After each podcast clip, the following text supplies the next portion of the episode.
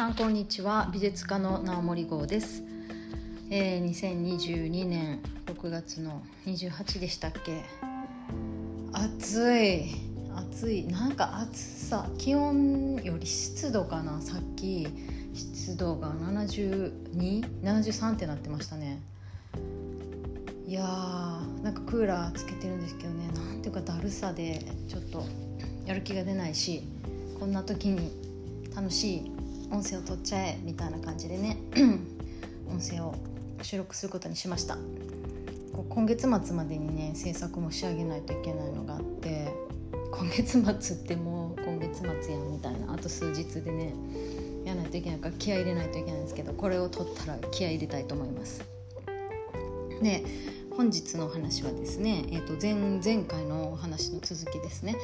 自分がアーティストになる時に、えー、とヒントになったうんなんていうか考え方みたいななんかこうねその2ヶ月1ヶ月間こう引きこもっていろいろ考えたっていうお話をこの前 させていただいたんですけれどもその中でねなんか本当ねえっ、ー、とね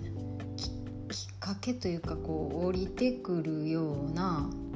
うん結構キーポイントになるようなことがあってですね。でこれの、まあ、この前はそのカップにあの水を入れながら自分の成績をこう客観視して見てみるみたいな話だったんですけれどももう一つはえっ、ー、とですねふと気づいたのがねあの私たち私は特にまあ私は、まあ、幼稚園からずっと9時から何時までっていうその社会のルールの中に依存して生きてきたと、まあ、大学生の時でこそこう授業もなかったら自由に過ごすんですけれどもそれ以外って幼稚園小学校中高会社員となってこうなんかこう決まった時間にどこかに行って会社員になればそこでタイムカードさえ押してちゃんとそこで作業していれば、まあ、お給料ももらえてっていう働きをしていたけどももしもこの社会なんか決められた社会の枠から外されると私精神バランスが保てないと思ったんですね。例えば、まあ、女性だと、ね、結婚して出産して会社に行かない時期があるかもしれないし老後仕事も終えて急にそういう社会のリズムから外されるまあ外されるというか外れてしまった場合私の精神もが安定できないなっていうふうに思ったんですよ。で本来やっぱり人って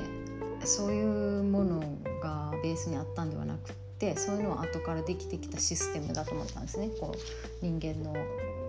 原オリジナルな元のところをたのたのたどると。できっと、まあ、地震でね神戸のあの阪神・淡路大震災を経験してるんですけどその時なんかはあの日が昇ると起きて水汲みトイレ用に川から水を汲んできて飲料用の水を汲みに行って配給のご飯を もらいに行ってで晩も電気はないので、日が暮れるとともにこう休むモードになってっていう暮らしをしたことがあるんですよ。これがまあもともとの暮らし方だっただろうしそう思った時にその会社に属さないと会社とかまあ社会の規則に属さないと心が保てないっていうことはちょっともしかしたら異常かもしれないと思ったんですね。で私がそのアーティストをやるっていうことはその人間の本来としての活動に、うんと、戻すためのトレーニングみたいなそういう形なんじゃないかなっていうふうに思ったんですよ。だからちょっと一つトレーニング自分のトレーニング人間としてのトレーニングとしてもこうアーティストっていうのは選びたいなっていうのは思った経験がありますね。はいでだからコロナが来た時に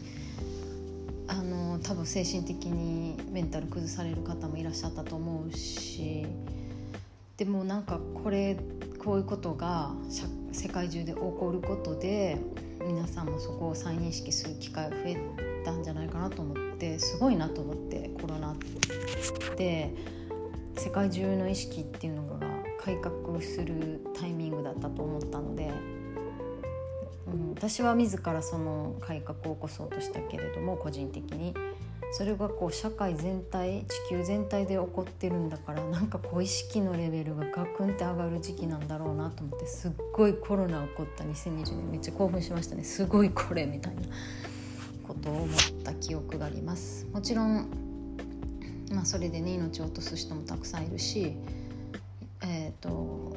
まあね、その喜べるっていう話ではないかもしれないですけどその意識という視点で捉えた場合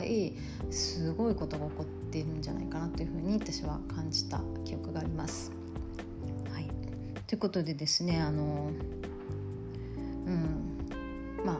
第2話、えーと、私がアーティストを選ぼうとした基準のうちの一つ二つ目、えー、一つ、いくつかあるうちの一つをお話ししました。ご視聴ありがとうございます。Thank you for listening. See you next time. Bye for now.